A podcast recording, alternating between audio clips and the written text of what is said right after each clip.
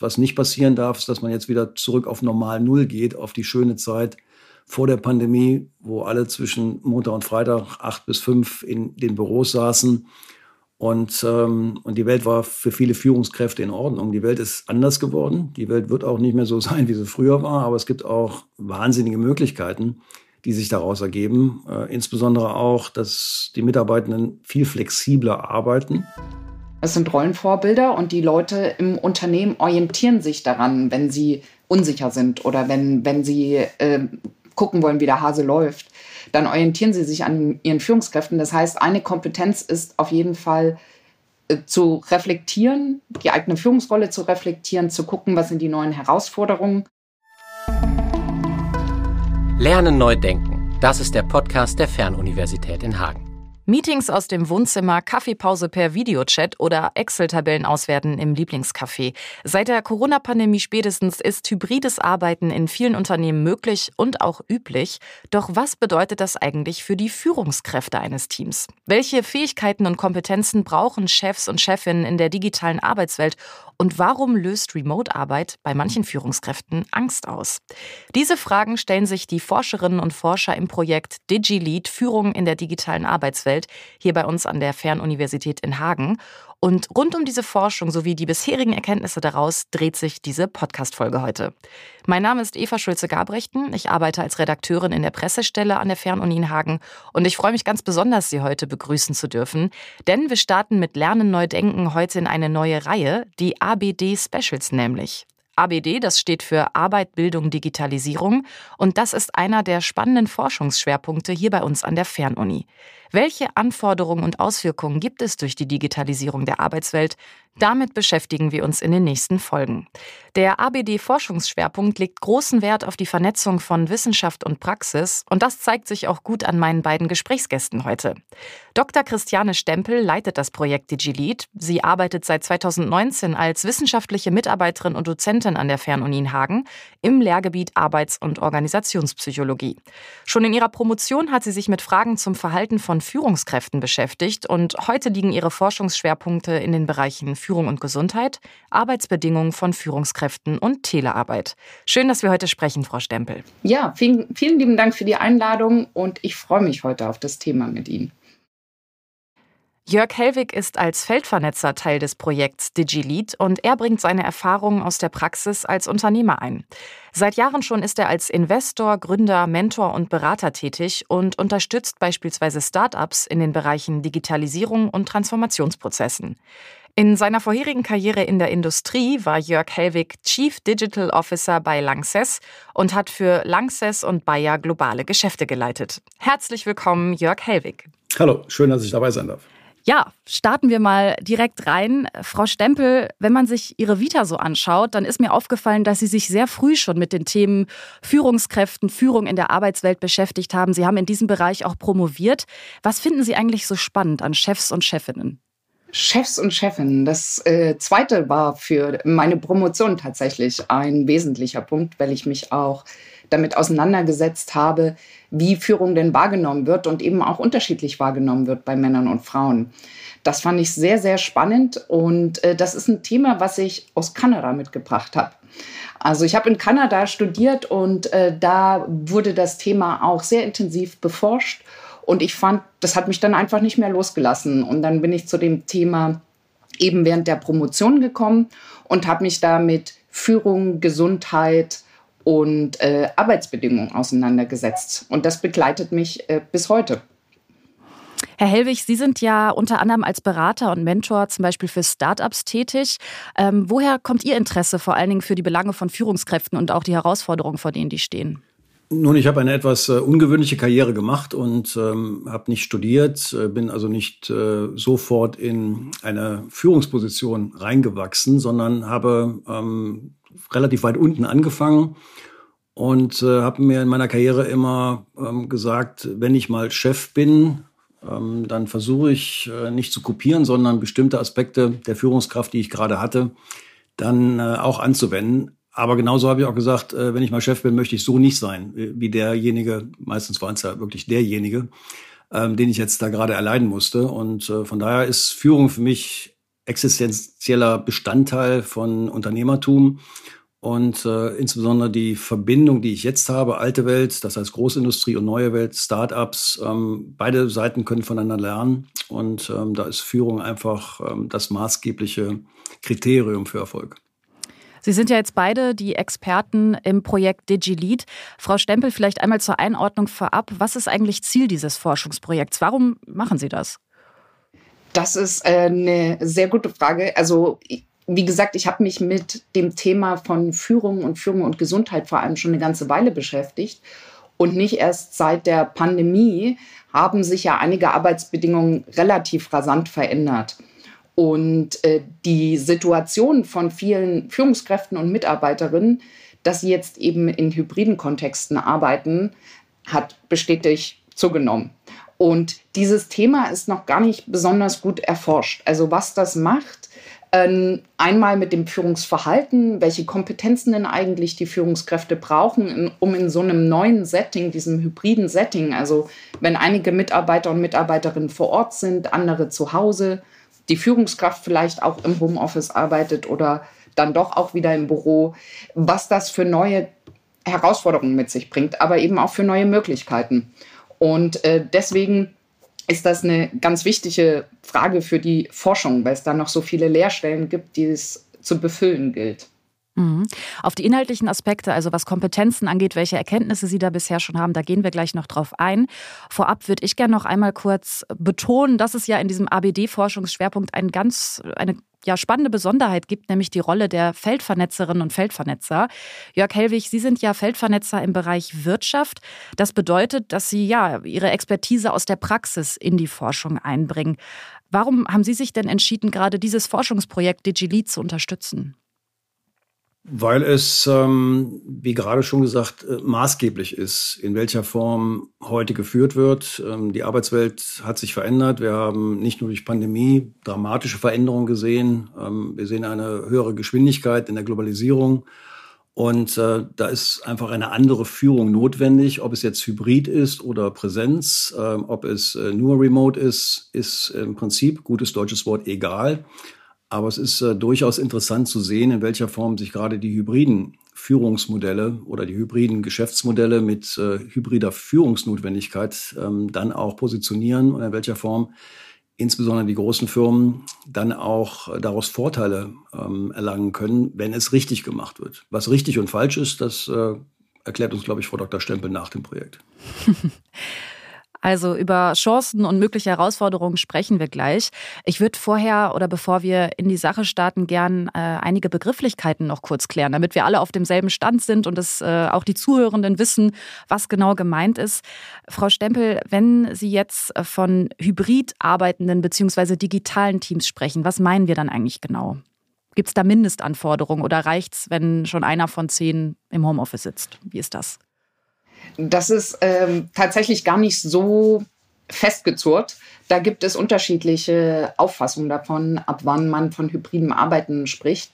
Aber im Normalfall ist seit der Pandemie da auch einiges passiert und es gibt Betriebsvereinbarungen, die äh, relativ fest vorschreiben, wie viele Tage zum Beispiel auch im Homeoffice gearbeitet werden kann.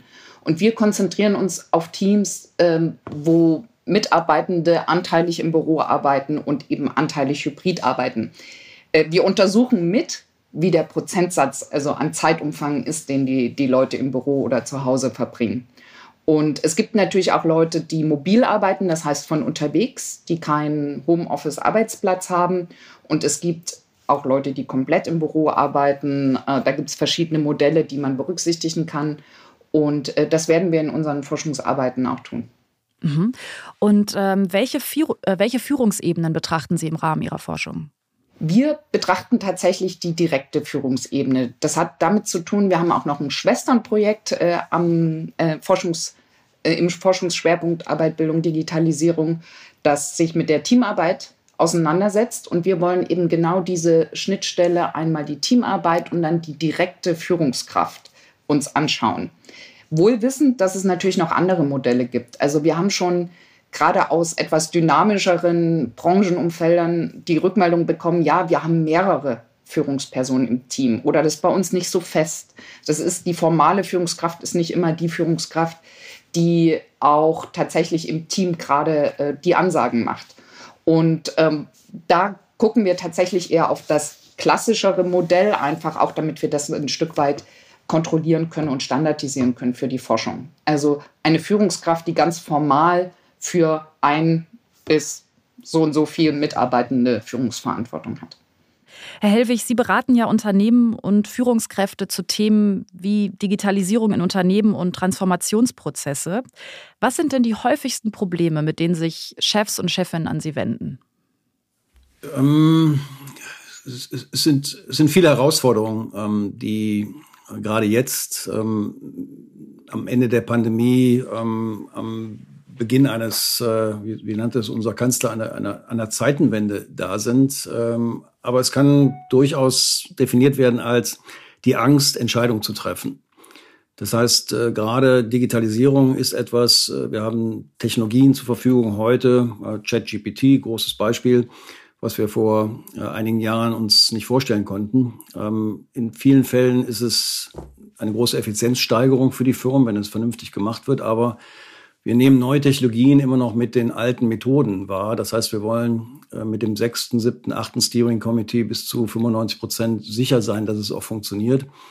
Und das ist das, was ich äh, in meiner Beratungstätigkeit mache, dass ich sage, macht es einfach, habt den Mut, ähm, nehmt die Leute mit, nehmt die Mitarbeitenden mit, ihr habt unfassbar viel Talent in den Firmen, aber ihr müsst auch loslassen können. Und da geht es ja in den meisten Fällen um diese Angst des Machtverlustes. Information ist Macht. Und ähm, wenn ich äh, jetzt meine Mitarbeitenden alleine entscheiden lasse und nicht äh, alles über, über eine Vorstandssitzung äh, zentriere, dann, dann kann es ja sein, dass ich Macht verliere. Und meine Beratung ist dann auch, äh, ja, es ist in gewisser Weise vielleicht ein Machtverlust, aber ähm, ihr werdet ganz schnell mächtiger werden, dadurch, dass ähm, ihr gerade jetzt auch zeigt, dass ihr anders führen könnt, dass ihr agiler führen könnt, dass ihr die Talente nutzt und ähm, dann werdet ihr sehr wahrscheinlich in der Periode eins und zwei nach diesem ersten mutigen Schritten äh, merken, dass ihr eine, äh, viel mehr Spaß habt an dem, was ihr macht, dass ihr erfolgreicher seid und ganz wichtiger Punkt, dass Leute, Mitarbeitende für euch arbeiten wollen. Weil das ist etwas, was viele noch gar nicht gesehen haben, dass der Arbeitsmarkt sich gedreht hat. Und ein USP einer Führungskraft ist eben, wie führe ich denn, wie lasse ich arbeiten? Und ähm, wenn, wenn ich das richtig mache, ähm, habe ich eben meinen USP als CEO, als Führungskraft, aber in Summe auch als Firma. Wenn Sie jetzt gerade von der Angst vor Machtverlust sprechen, wird das auch begünstigt durch die fehlende Präsenz von Mitarbeitenden, durch Sachen wie Homeoffice? Man könnte es so definieren, weil in, in vielen Fällen ist ja Präsenz wichtiger als Leistung. Das heißt, äh, diejenigen, die morgens um sechs kommen und erst um 20 Uhr gehen, werden höher angesehen als jemand, der in zwei Stunden ähm, seinen Job erledigt. Ähm, ich habe das äh, früher, als ich stark im Verkauf unterwegs war, auch immer gesehen, dass ich Verkäufer hatte, die auf der Couch lagen, aber ein fantastisches Verhältnis zu ihren Kunden hatten und äh, wahnsinnige Erfolge erzielt haben und andere, äh, haben Kilometer gemacht, äh, aber es ist nichts dabei rausgekommen. Und, und ähm, da muss man dann gucken, arbeite ich erfolgsorientiert oder arbeite ich präsenzorientiert oder mache ich Stundenzettel? Und in, in, in dieser Art und Weise muss ich auch heute führen. Ähm, ich habe meinen Teams auch gerade in den letzten Jahren mehr oder weniger gesagt, wo ihr das macht, ähm, ist mir egal. Arbeitet sicher, arbeitet legal. Aber am Ende einer Periode müssen wir unsere Ziele erreicht haben, die wir vorher gemeinsam definiert haben. Und schön zu sehen ist auch, dass ähm, in, der, in der neuen Arbeitswelt das Team sich selbst fragt, warum haben wir nicht funktioniert und nicht auf ein, zwei, drei Mitarbeitende, äh, Teammitglieder guckt und sagt, ihr habt, ihr habt euren Job nicht gemacht, sondern wenn jemand, der bestimmte Fähigkeiten hat, nicht performen konnte, dann war es eine, eine Team, ein Teammisserfolg.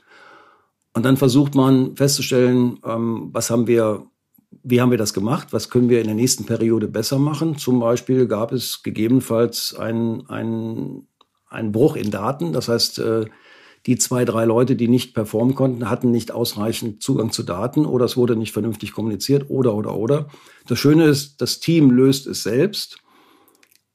Und ähm, wenn es dann Mitarbeitende gibt, die wirklich nicht gut gearbeitet haben, vielleicht äh, ist in der Periode 1 plus die Leistung, ähm, es, eine, es wird eine höhere Leistung erwartet als in der Periode vorher, dann ähm, habe ich auch gesehen, dass, dass, dass diese Leute das Team verlassen, sie einfach äh, sehen, dass es bringt mir nichts. Und deswegen gucke ich nicht auf den Schwächsten, sondern ich gucke auf die Prozessschwäche, verändere den Prozess und komme damit sehr viel schneller weiter. Ähm, und äh, es ist eine Motivation, dass jeder auch nach links und rechts guckt und nicht nur auf seinen Job guckt, weil am Ende zählt ja wirklich auch nur das Teamergebnis, das Unternehmensergebnis und nicht irgendeine Top-Leistung eines isolierten Mitarbeitenden, wo ich am Ende dann doch den Erfolg nicht messen kann. Wenn sich jetzt diese Teams äh, so schön digital mit diesem Prozess selbst organisieren können, braucht es da überhaupt noch einen Chef oder eine Chefin? Der, der Chef oder die Chefin müssen sich am Team orientieren und sie müssen auch lernen, anders zu führen. Das musste ich auch lernen. Ich hatte am Anfang auch den Impuls, dass ich, ähm, das war in, in, in meiner vorherigen Firma, wo ich 25 Techies eingestellt habe, also junge Leute, die ganz anders gearbeitet haben. Da hatte ich den Impuls, ich muss die leiten. Ich muss denen jetzt wirklich montags sagen, äh, was sie zu tun haben und freitags kontrolliere ich das. Nach einiger Zeit äh, bin ich dann immer leise rückwärts aus dem Raum gegangen, habe die Tür von draußen zugemacht, um mich zu stören. Ähm, gleichzeitig ging es aber um Leitplanken. Es ging um, ähm, wie kann ich helfen als Führungskraft? Was, was sind eure Probleme? Gibt es eine ein, eine Notwendigkeit, anders technisch zu unterstützen, müssen wir mit äh, einer Business Unit links oder einer Group Function rechts anders sprechen. Das heißt, in, in meinem Machtverhältnis, das heißt also, ähm, wie kann ich auf meiner Peer-Ebene meinem Team helfen? Und gleichzeitig war immer die Anforderung ans Team, ihr müsst performen. Solange ihr performt, habe ich Macht, bin ich mächtig genug, um Sachen durchzusetzen. Wenn wir schwächeln, wird es schwierig für mich sein, diese Sachen dann auch für euch durchzusetzen, für uns als Team durchzusetzen. Mhm. Frau Stempel, warum braucht denn eigentlich die Führung in digitalen Arbeitswelten, die Führung hybrider Teams eine eigene wissenschaftliche Betrachtung? Warum kann man jetzt nicht sagen, naja, die Führungsprinzipien, die auch für Präsenzteams gelten, die können wir jetzt einfach mal übertragen? Ja, also zu einem gewissen Prozentsatz kann man die schon tatsächlich übertragen. Es gibt ein paar ähm, ja, Werkzeuge, die die Führungskräfte auch gelernt haben, äh, im besten Fall die auch hybrid funktionieren, aber es gibt eben auch ein paar Aspekte, die schon herausfordernd sind in dem neuen Kontext. Und dafür lohnt es sich, das äh, genauer anzuschauen. Und gerade in unserem Forschungsprojekt äh, haben wir da auch schon ein paar Erkenntnisse aus Interviews, die wir bisher geführt haben, was das genau für Punkte sind, äh, die im hybriden Kontext anders sind. Und als Beispiel kann ich da nennen, wir haben da noch gar keinen richtigen Begrifflichkeit, wir sind da gerade am Definieren, aber es ist vielleicht ganz, ein ganz anschauliches Beispiel, dass beim hybriden Arbeiten äh, geht ja viel von dem direkten Kontakt verloren. Und dieses, äh, diese zwischenmenschliche Beziehung, die aufgebaut wird, wenn man sich wirklich von Angesicht zu Angesicht äh, gegenüber sitzt, das sagen Führungskräfte, äh, ist eine neue Herausforderung, das auch im hybriden Kontext dieselben Signale zu bekommen von ihren Mitarbeiterinnen und Mitarbeitern. Also zu sehen, wenn es jemandem zum Beispiel nicht gut geht, zu sehen, wenn jemand überlastet ist, auch ein Gefühl dafür zu kriegen, ob die Person die richtige Person für den Job ist. Und äh, das ist ein Thema, was beständig wiederkommt, neben der wichtigen Aufgabe der Kommunikation. Die war schon immer wichtig. Führung ist quasi Kommunikation, aber die hat sich natürlich mit dem hybriden Kontext auch geändert. Durch andere Kommunikationsmittel, auch durch das, was Herr Helwig gerade schon angesprochen hat, durch das Leitplankensetzen. Die Entgrenzung der Arbeitszeit ist da ein Riesenthema und auch die, die Erreichbarkeit, die beständige Erreichbarkeit der Mitarbeiter und Mitarbeiterinnen. Und hier sind Führungskräfte im hybriden Kontext ganz anders gefragt als in einem klassischen Bürokontext zum Beispiel. Und genau um diese Punkte anzuschauen, äh, haben wir eben dieses Forschungsprojekt initiiert. Mhm. Sie haben jetzt gerade die Interviews angesprochen. Das war ja die qualitative Vorstudie in der ersten Phase dieses Forschungsprojekts. Insgesamt gibt es drei Phasen. Wie viele Führungskräfte haben an diesen Interviews teilgenommen?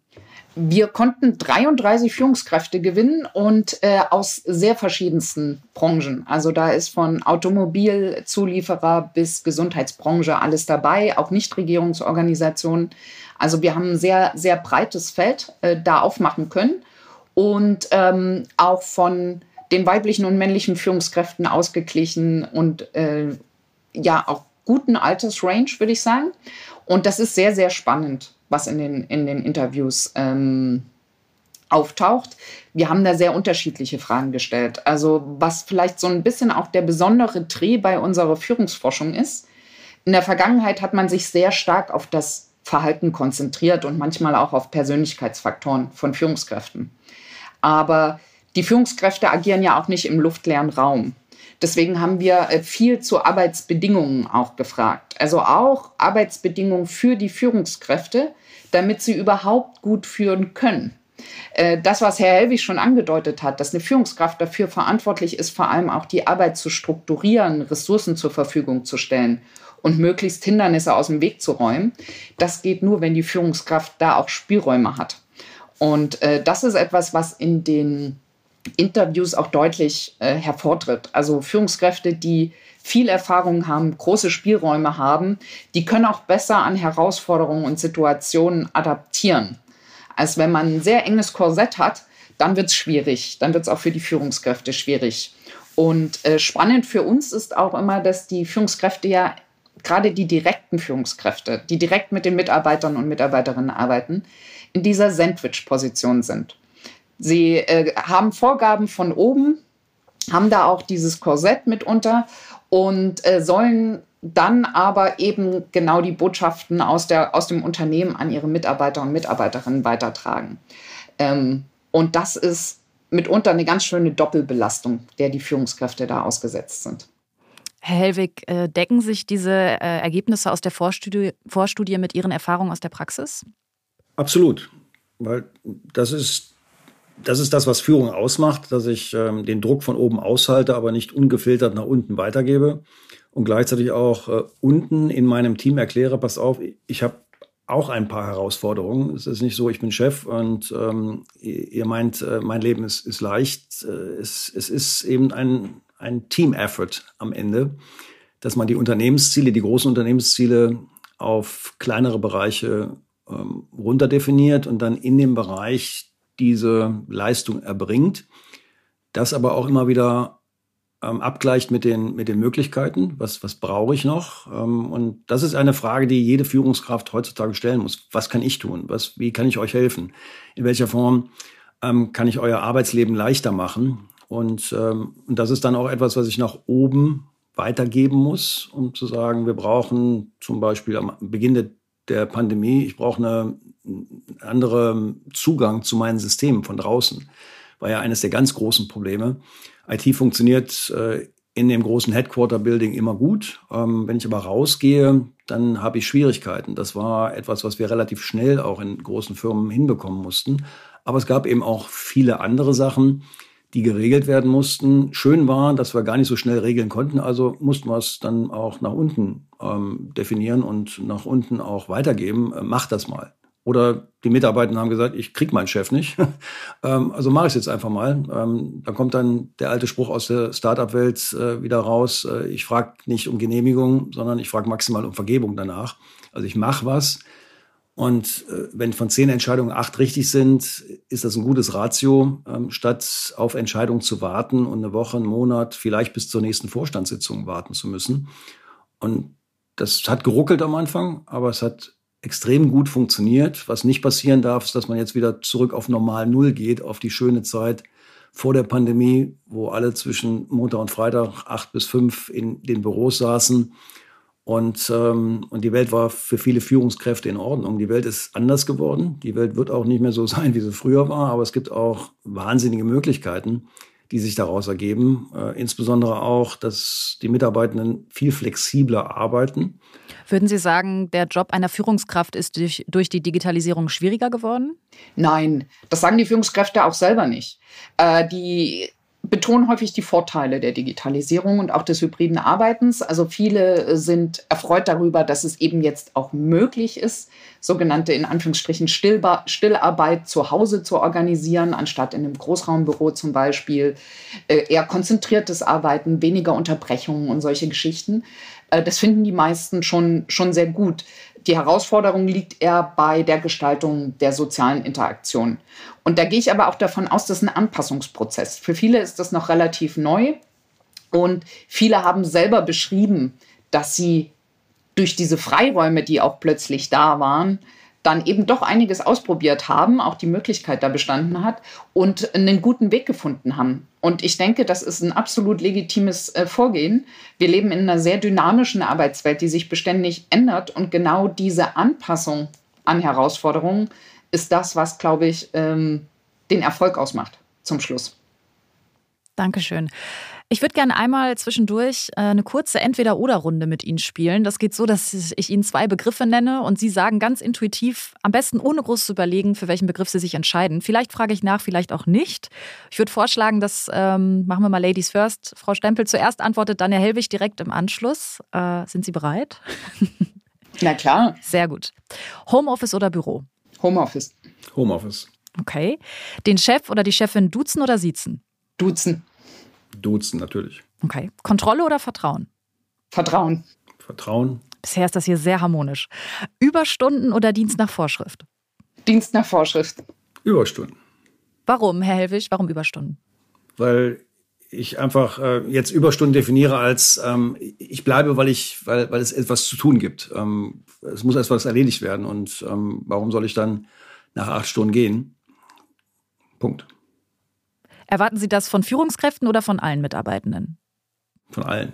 Okay. Wie sehen Sie das, Frau Stempel? Ja, ich kann da eine kleine Anekdote erzählen tatsächlich. Ich habe ja eine Zeit lang in Schweden gearbeitet und äh, da gab es im Büro einen Fall von, von einem Kollegen, der immer sehr spät abends noch da saß. Und die schwedischen Kollegen haben sich jetzt nicht, haben nicht gesagt, oh, der ist aber besonders engagiert und der muss jetzt hier, sondern die haben sich ernsthaft Sorgen gemacht um diesen Kollegen äh, weil sie gesagt haben, na entweder der hat zu Hause echt Probleme oder der kriegt seine Arbeit nicht organisiert. Da müssen wir doch was tun können. Und ähm, ich habe auch kurz gezögert, weil gerade in der deutschen Kultur ist dieses Überstunden-Ding, ja, man hängt sich mal rein, wenn, wenn ein Projekt äh, irgendwie am Dampfen ist. Das mache ich auch. Aber ich glaube, durch gute Organisation lässt sich das vermeiden. Und Überstunden eben gerade auch vor dem Gesundheitsaspekt, dass wir wissen, dass die Fehlzeiten aufgrund äh, von äh, psychischen Erkrankungen und sowas äh, durch die Decke gehen und die Arbeitsintensität und die Arbeitsverdichtung so zugenommen haben in den letzten Jahren, äh, sehe ich Überstunden durchaus äh, kritisch. Also äh, weil sie eben in Deutschland auch eher Normalität sind als der Ausnahmemodus. Herr Hellwig, dass sich Kolleginnen und Kollegen Sorgen machen um denjenigen, der lange bleibt, kennen Sie das auch aus einem deutschen Unternehmen? Ist Ihnen sowas schon mal untergekommen? Ähm, natürlich ja. Andererseits war eben das, was ich vorhin schon mal angedeutet habe, eher das, das, das Normale, dass Leute länger geblieben sind, um zu zeigen, wie, wie motiviert sie doch sind, für die Firma zu arbeiten. Das heißt also, ähm, das ist ja auch durchaus etwas, was man in großen Firmen häufiger sieht, dass natürlich die Vorstände ganz lange da sind, kommen vielleicht auch etwas später morgens, ähm, aber dann gehen eben viele Leute über den Vorstandsflur, um nochmal gesehen zu werden um 19.30 Uhr um dann gelobt zu werden, dass am Freitag um 19.30 Uhr sind auch noch hier, oh, das ist, ähm, äh, vielen Dank für Ihren Einsatz, ähm, ohne zu gucken, warum ist denn dieser Mensch noch da? Hat er denn seinen Job vorher nicht gemacht? Ähm, und äh, warum sind es eigentlich immer die gleichen Leute? Das ist ja auch so eine kritische Frage, die man als Führungskraft stellen sollte. A, aus, ähm, aus dem Prinzip heraus, ich habe eine Fürsorgepflicht was, was Frau Dr. Stempel gerade gesagt hat, B aber auch, hm, vielleicht sollte ich doch mal gucken, ähm, in welcher Form ähm, da eine Führungskraft vielleicht die Arbeit nicht organisiert bekommt, dass in der Abteilung immer die Leute noch äh, sehr, sehr spät da sind, obwohl sie ja eigentlich, Lieblingswort, genau wie die anderen, durchaus ein, ein berechtigtes Interesse hätten, um 17, 18 Uhr zu gehen. Okay. Gut, beenden wir nochmal die Entweder-Oder-Runde. Ähm, Hierarchie oder Anarchie? Anarchie. Absolut Anarchie. TikTok-Trends oder Digital Detox? Digital Detox.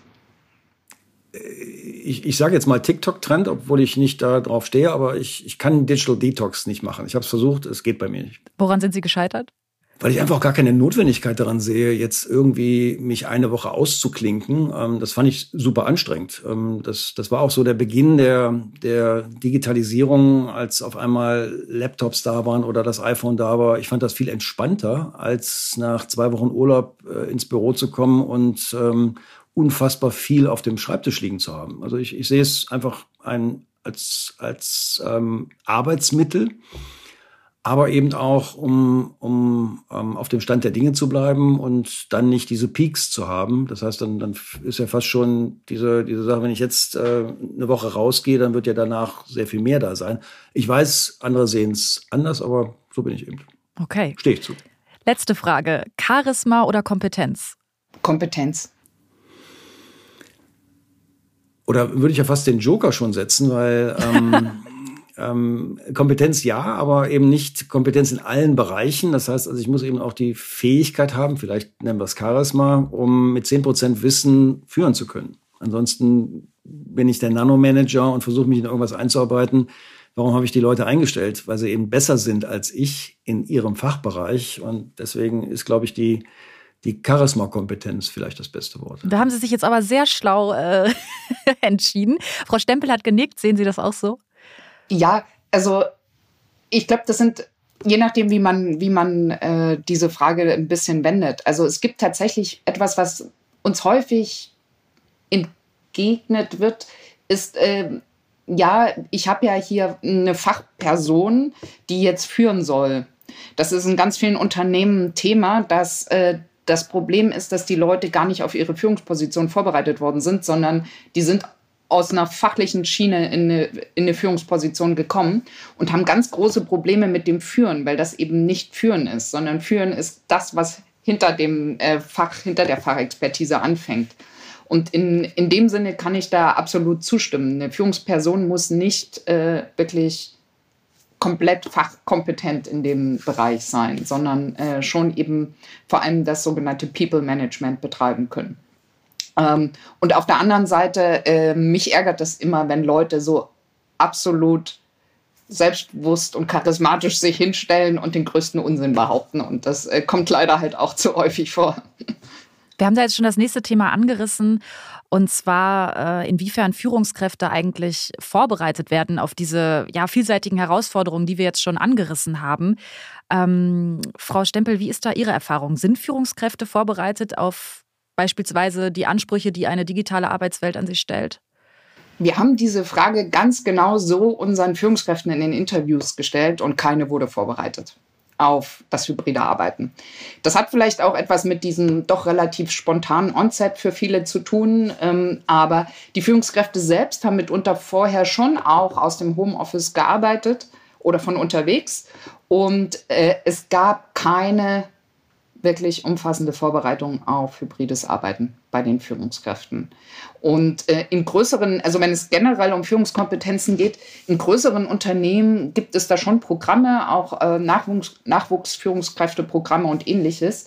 Aber in den kleineren Mittelständlern, Handwerksbetrieben und so weiter gibt es keine wirklich, wirkliche Vorbereitung häufig. Und ähm, das ist entweder jemand hat da wirklich auch selbst den Impuls, äh, da viel zu lernen und äh, on the job, das kann auch funktionieren.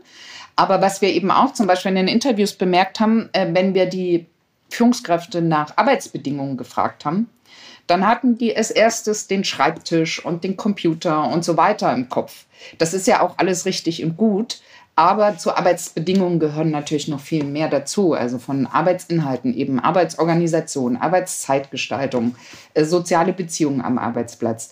Und äh, das war überhaupt nicht auf dem Schirm. Also äh, das ist schon ganz spannend, eben was gesagt wird und was auch nicht gesagt wird. Was äh, sind denn die Kernkompetenzen, die eine Führungskraft aus Ihrer Sicht heutzutage braucht? Die klare Bereitschaft, jeden Tag zu lernen. Technologie, zu denen ja auch die hybriden Arbeitsmodelle und Methodiken und Technologien gehören, ähm, sind einfach so neu, dass ich mich mindestens damit beschäftigen muss und immer abgleichen muss, ist das etwas, was ich jetzt für meinen Bereich, den ich äh, leiten darf, ähm, nutzen kann? Oder ist es nice to have? Ist jetzt ChatGPT etwas, wo ich äh, viel Zeit mit verbringen sollte? Oder ist das etwas, wo ich sage, ja, das, das äh, ist gegebenenfalls etwas, aber wir haben andere Sachen, die da sind. Es, es geht auch um die Fähigkeit, die Methoden der Vergangenheit abzulegen, dass ich zum Beispiel, wenn ich ein Projekt starte, das Projekt auch mal nach vier Wochen stoppe, wenn ich sehe, es funktioniert nicht und nicht, weil das Projekt auf zwei Jahre ausgelegt ist. Das machen, das machen was, was, was, ich, was ich immer als Junk Research ähm, bezeichnet habe. Ich guck mal noch anderthalb Jahre, ob es wirklich nicht funktioniert. Also ich habe so viel zu tun, es sind so viele neue Herausforderungen, dass ich die Ressourcen einfach viel besser nutzen kann, indem ich sage, das geht nicht, aber es gibt bestimmt andere Sachen, die funktionieren. Und diese Flexibilität, diese, diese Unsicherheit, die auch da ist, ähm, die, das, das Mut notwendig, aber auch eine Linie zu halten. Am Ende, das habe ich auch immer wieder gesehen, möchte ein Team auch geführt werden. Niemand möchte gesagt bekommen, macht mal und guckt mal, vielleicht klappt's ja, sondern äh, es gibt doch immer wieder diese, diese Ja-Nein, Schwarz-Weiß-Situationen, weil viele rufen nach Verantwortung, aber wenn sie Verantwortung haben, kommen sie dann doch und sagen, sag mal, kannst du bitte mal gucken und ähm, ähm, meine Entscheidung treffen. Ich habe dann auch immer versucht, zurückzuspielen, pass auf, du warst jetzt fünfmal da, ich habe fünfmal Ja gesagt, ich glaube, du kannst das, mach das jetzt einfach. Aber dann kommt auch der Nebensatz, und wenn es schief geht, ich bin immer noch da. Also äh, es ist meine Entscheidung gewesen, dir diese Verantwortung zu übertragen. Und wenn dann mal irgendetwas schief geht, dann äh, halte ich den Rücken auch, auch breit vor euch als Team. Aber es ist einfacher so zu operieren als diese alten Methoden. Wir warten vier Wochen bis zur nächsten Vorstandssitzung. Dann haben sich wahnsinnig viele Probleme aufgestaut. Und ähm, die, diese, diese Speed is the new currency, diese Geschwindigkeit, die ich heute brauche im heutigen Geschäftsleben, die, die muss ich auch in meiner Führung darstellen können. Frau Stempel, aus Ihrer wissenschaftlichen Perspektive, was sind aus Ihrer Sicht die Schlüsselskills für Führungskräfte? Ja, das äh, kann man ganz gut andocken an die äh, Wirkmechanismen. Wie, also wie beeinflussen äh, Führungskräfte denn eigentlich ihre Mitarbeiter und Mitarbeiterinnen? Und das ist der erste Punkt durch Vorbild. Ganz klar, es sind Rollenvorbilder und die Leute im Unternehmen orientieren sich daran, wenn sie unsicher sind oder wenn, wenn sie äh, gucken wollen, wie der Hase läuft. Dann orientieren sie sich an ihren Führungskräften. Das heißt, eine Kompetenz ist auf jeden Fall äh, zu reflektieren, die eigene Führungsrolle zu reflektieren, zu gucken, was sind die neuen Herausforderungen, äh, wo muss man nachbessern und das tatsächlich immer wieder zu tun, sich auch Zeit dafür zu nehmen. Die Führungsrolle ist nichts, wo man reingeboren wird, ähm, sondern das ist etwas, was man immer wieder auch äh, auf den Prüfstand stellen muss. Und das knüpft so ein bisschen an diese Vorbildwirkung an. Der zweite Punkt, das ist das, was auch, weil wir hatten das vorhin mit dem Lernen, das ist schon etwas, was in vielen Unternehmen vermittelt wird, äh, ist das Verhalten, wie kommuniziere ich, wie ähm, strukturiere ich auch äh, bestimmte Sachen, wie verhalte ich mich gegenüber meinen Mitarbeitern und Mitarbeiterinnen. Und der dritte Punkt, der ist wirklich vernachlässigt, der kommt in so gut wie kein Führungskräftetrainings oder irgendwas vor, ist Arbeitsgestaltungskompetenz. Also eben genau diese Arbeitsbedingungen, die eigenen, aber eben auch für die Mitarbeiter und Mitarbeiterinnen zu strukturieren und die Arbeitsbedingungen zu gestalten, die Erreichbarkeit zu gestalten, das Informationsmanagement zu gestalten und so weiter und so fort. Und äh, das sind eigentlich sehr gute Ansatzpunkte, weil sie sehr nachhaltig sind. Da geht es an die Strukturen, eine Teamstruktur. Das ist sehr nachhaltig. Aber genau das wird in den Führungskräftetrainings nicht adressiert, sondern eher das Verhalten äh, wird adressiert. Und äh, da denke ich, da gibt es durchaus Nachbesserungsbedarf. Mhm.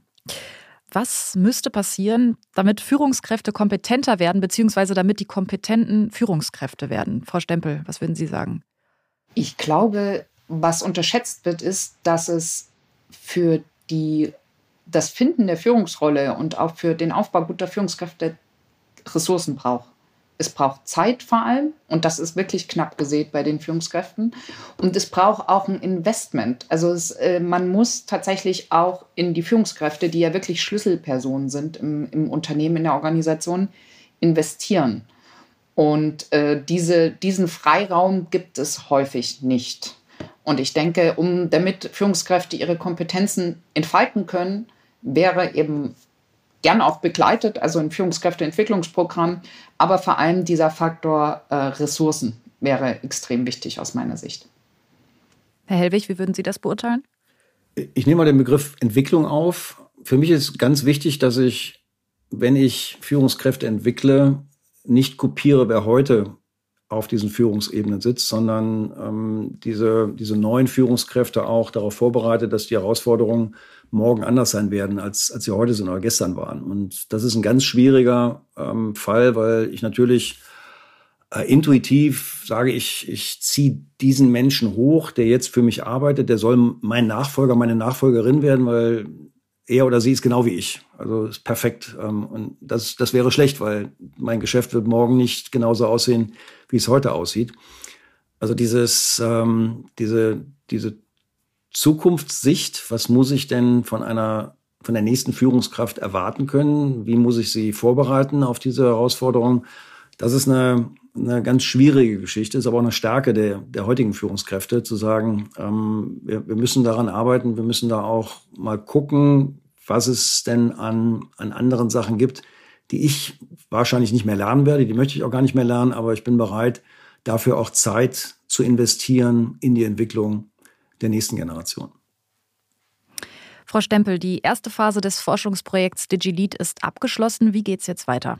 Ja, wir stehen gerade wirklich in den Stadtlöchern. Ähm, wir wollen äh, quasi ab jetzt Akquise betreiben, denn wir haben eine Online-Umfrage aufgesetzt und zwar zusammen mit unserem Schwesternprojekt äh, DigiTeams. Wir wollen Führungskräfte und ihre Teams, die hybrid arbeiten, befragen um eben nochmal äh, gerade auch die Kompetenzen, die Arbeitsgestaltungskompetenzen, die, die es braucht im hybriden Raum, ähm, wirklich auf eine solide Basis zu stellen, zu schauen, wie das äh, von, von den Teammitgliedern und den Führungskräften gesehen wird. Und dann eben auch zu gucken, welche Tools werden in, in den Teams schon eingesetzt und äh, wie, wie sind die zu bewerten? Gibt es da Best-Practice-Beispiele und so weiter, sodass wir tatsächlich aus dem Forschungsprojekt dann am Schluss auch wirklich einmal Empfehlungen für Führungskräfte und eben auch für die Teamzusammenarbeit in hybriden Teams geben können. Mhm. Herr Hellwig, inwiefern sind die ja, zu erwartenden Ergebnisse dieses Forschungsprojekts für Sie relevant? Sehr relevant, weil zum einen ähm, darf ich da auch zum Teil mitmachen, ähm, nutze dann auch mein Netzwerk, um entsprechend äh, diese Interviewpartner ähm, beizubringen. Und gleichzeitig sehe ich als, als extrem wichtig für, für Deutschland, für die deutsche Industrie an, dass ähm, nicht nur geforscht wird, sondern aus, dem, aus der Forschung heraus auch sowas wie, wie Manuals, Gebrauchsanweisungen ähm, gefertigt werden, die dann hoffentlich auch genutzt werden. Also ich finde es extrem relevant und ähm, hoffe, dass wir da auch ähm, in den nächsten ähm, Monaten so weit kommen, dass daraus etwas, etwas kreiert wird, was dann auch genutzt werden kann. Mhm. Angenommen, Sie beide würden ab morgen Chef bzw. Chefin eines hybriden Teams. Mit welchen drei Worten würde man Ihren Führungsstil idealerweise beschreiben? Herr Hellwig, jetzt dürfen Sie mal starten. Ähm, Vertrauen, Mut und Lernfähigkeit. Frau Stempel? Ja, entwicklungsförderlich, ähm, vertrauensvoll und partizipativ. Vielen Dank für das Gespräch an Sie, Dr. Christiane Stempel und Jörg Hellwig. Und Sie, liebe Hörerinnen und Hörer, können die Forschung des Schwerpunktes Arbeit, Bildung, Digitalisierung live kennenlernen. Und zwar beim Berliner Symposium am 7. Dezember dieses Jahr in Berlin.